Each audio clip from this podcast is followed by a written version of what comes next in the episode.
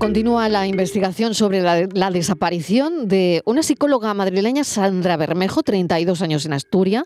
El tiempo va pasando y, por supuesto, como ocurre en los casos que vemos aquí, sigue esa angustia en la familia. Patricia Torres. Hola Marilo, buenas tardes. Pues así es, Sandra Bermejo desapareció el pasado 8 de noviembre en el Cabo de Peñas, Asturias, y las alarmas saltaron cuando no acudió a un encuentro con una amiga con la que iba a ir al teatro. El día de su desaparición le habían cancelado dos citas y decidió aprovechar el tiempo para ir a relajarse al acantilado del Cabo de Peñas antes de acudir a clases de teatro. Familiares, amigos voluntarios y los servicios de emergencia peinaron durante varios días los alrededores de Cabo de Peñas en busca de pistas que pudieran ayudar a encontrarla. Lo único que se ha encontrado por el momento ha sido el vehículo que conducía, que fue localizado en el aparcamiento más próximo a la Peña La Gaviera. En su interior se encontraba una mochila con todas sus pertenencias, salvo su teléfono móvil. Más de un mes después de su desaparición, los investigadores mantienen activas todas las hipótesis sobre el paradero de esta joven. El hallazgo de prendas de ropa que pudieran pertenecer a la psicóloga madrileña abre una nueva ventana en este caso. Vamos a preguntarle por el caso Joaquín Amils, que es portavoz de la familia, es presidente de SOS Desaparecido. Joaquín, bienvenido. Gracias por acompañarnos una tarde más. Hola, gracias, buenas tardes y gracias. Bueno, ¿qué, ¿qué le parece, Joaquín? ¿Cómo va el caso? Bueno, fíjate que hoy Policía Nacional está realizando una búsqueda por, por mar en la zona donde se encontró la, camisa. Esa camisa se encontró, vamos, nos llegó a nosotros eh, un correo de una persona que estaba en Cabo Peña, se había estado buscando pistas y tal, como mucha gente ha hecho, y vio esa prenda en, en un acantilado cerca de, del agua, eh, se llama El Mirador, y es un acantilado donde no hay acceso por tierra. Policía Nacional consiguió hacerse con la prenda el día siguiente eh, y entonces eh, la camisa no era, la, familia no podía acreditar si era de Sandra o no, la talla sí que es.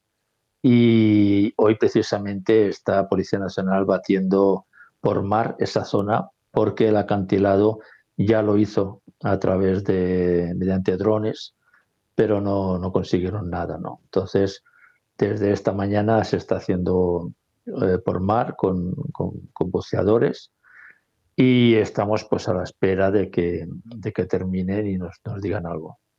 Buenas tardes, Joaquín. Yo le quería preguntar por las diferentes bueno, posibilidades, hipótesis que barajan los investigadores, porque al principio se hablaba de un posible suicidio o accidente que va obviamente perdiendo fuerza a medida que avanzan los días, por lo que la hipótesis, no sé si usted también la maneja, y la que coge más fuerza es la de una desaparición no voluntaria. Claro, para nosotros, y lo, lo hemos dicho ya repetidas veces, hubo un fallo tremendo que fue interpretar durante muchísimos días que Sandra se había suicidado. Eh, de hecho, fíjese que cuando es encontrado el vehículo, eh, lo policía lo, lo, mira por dentro durante un par de horas y le dice a la familia que se lo lleve, cosa que es totalmente irrazonable porque tenía que habérselo llevado a un depósito judicial, un depósito policial. Eh, y no hubo ni siquiera una batida por tierra. Se buscó con muchísimos efectivos, eh, drones, eh, helicópteros, lanchas de salvamento, pero siempre por el mar. repetimos que la, hipótesis del suicidio no encaja. Una, persona no, no se levanta por la mañana y dice esta tarde voy a suicidarme. Mm. no había nada que, que, que, hiciera pensar en un suicidio, o sea, nada. Su vida estaba muy, muy programada, etcétera, etcétera.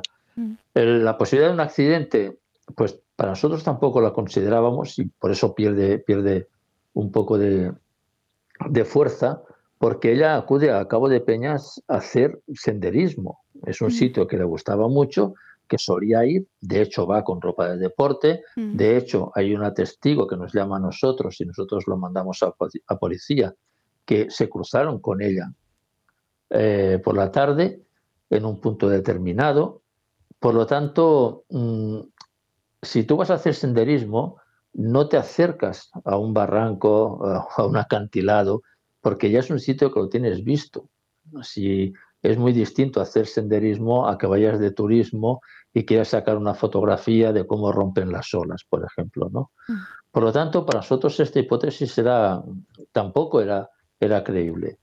La, la, desaparición voluntaria tampoco, de haber quedado con alguien y marcharse con el coche de ese, de ese tercero de forma voluntaria, tampoco tenía sentido, pues el, como muy bien has dicho, el bolso con todas sus pertenencias quedó dentro del coche. Por lo tanto, eh, la ausencia voluntaria estaba también descartada. ¿Qué nos queda? La forzosa. Y para nosotros es la que, la que pensamos que las líneas de investigación de policía van en ese camino. ¿Y qué hay de cierto, Joaquín, esas informaciones que, que han trascendido y que aseguran que Sandra ha sido captada por una secta, que ha tenido relaciones con grupos esotéricos. No sé si usted me puede confirmar alguna de esas informaciones. Sí, eso, eso lo sabíamos desde el primer día, o bueno, desde el segundo día, y además la familia lo, dijo en, la denuncia y amigos de Sandra en los siguientes testimonios que se han prestado en Policía Nacional. Hay que diferenciar muy, muy, mucho lo que es una secta a lo que es un grupo esotérico. Eh, claro, cuando tú dices ha sido captada por una, por una secta, como algunos medios han dicho, hombre, esto es insultante y a la familia le hace mucho daño, porque eh, de una secta a un grupo esotérico es como eh, hablar de la noche al día. La secta es un grupo cerrado, es un grupo que no, no pasa nada al exterior, es un grupo donde hay un líder que se proclama o autoproclama a Dios y los demás le deben eh, eh, fidelidad y hay un adoctrinamiento de la mente de la persona hasta que anulan a la persona y la separan de su familia, de su trabajo, de sus amistades. Los grupos esotéricos, al menos los que frecuentaba eh, Sandra, son grupos totalmente abiertos, hmm. que los tienen en su página web, etcétera, hmm, etcétera. Pero Joaquín, hay una relación, se llame como se llame, que entiendo perfectamente la diferencia que usted está marcando y que tiene toda la razón. Pero claro, Mm, ¿hay, hay relación, eh, hay una vinculación de estos grupos con lo que a ella le pasa? Eh, eh, ¿La policía está investigando ahí? ¿Es una línea de investigación abierta? Seguro, seguro que está investigando, al igual que todas sus amistades. como grupo, que sea mm, un tema de que sea peligro por lo que es el grupo, yo sinceramente pienso que no. Que pueda ser alguien de un grupo bueno, pues sí, o sea, igual que puede ser alguien del grupo de teatro, alguien del grupo de sus, de sus amigos. es decir, eh, no tiene por qué, porque además hay una cosa que tampoco se ha dicho, y es que es verdad que la, noche del día 8, que es cuando desaparece Sandra, eh, se celebraba la luna de sangre, que sucede cada 3, 4 años, creo que la próxima va a ser en 2025, y es una noche que todos los grupos esotéricos pues celebran, se celebran una, unos retiros, retiros de silencio, etcétera, etcétera. Y eh, si buscas en Internet, ves que hay un montón de sitios donde tienen fama para poder hacer todo esto. Cabo de Peñas no. O sea, Cabo de Peñas no tiene ninguna referencia de que sea un lugar eh, para, para, rituales de, de, tipo esotérico, de grupos eh, buscando formas trascendentes de, la persona, etcétera, ¿no? Es decir, mm, sería muy distinto si habláramos, por ejemplo, creo que el Escorial es un sitio donde se reúnen muchísimos grupos cuando hay un acontecimiento ¿no? de este tipo. Por lo tanto, la vinculación de, un grupo mm, esotérico con la desaparición de, de Sandra, yo no la veo. Otra cosa es que alguien que esté en un grupo esotérico pues pueda cometer cualquier, que se le vayan los cables y pueda cometer cualquier cosa. ¿no? Pues ahí está la investigación. La parte fortuita, exacto, sí, Sí, pues ahí está la investigación abierta. Nosotros vamos a seguir muy de cerca este caso y agradecer a Joaquín Amils que bueno siempre esté dispuesto a contarnos lo que sabe de estas investigaciones y hasta dónde puede contar. Joaquín Amils, muchísimas gracias como siempre. Gracias, un, saludo.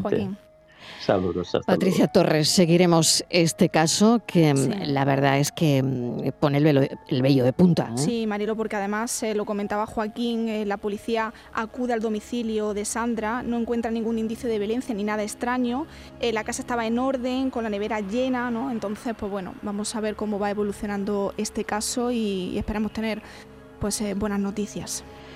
La investigación apunta a desaparición forzosa, Patria. Eso es lo último con lo que nos hemos quedado, ¿no? Quedado, sí, Muy sí, bien. Gracias, Patricia Torres. A ti, un beso. Un saludo hasta mañana.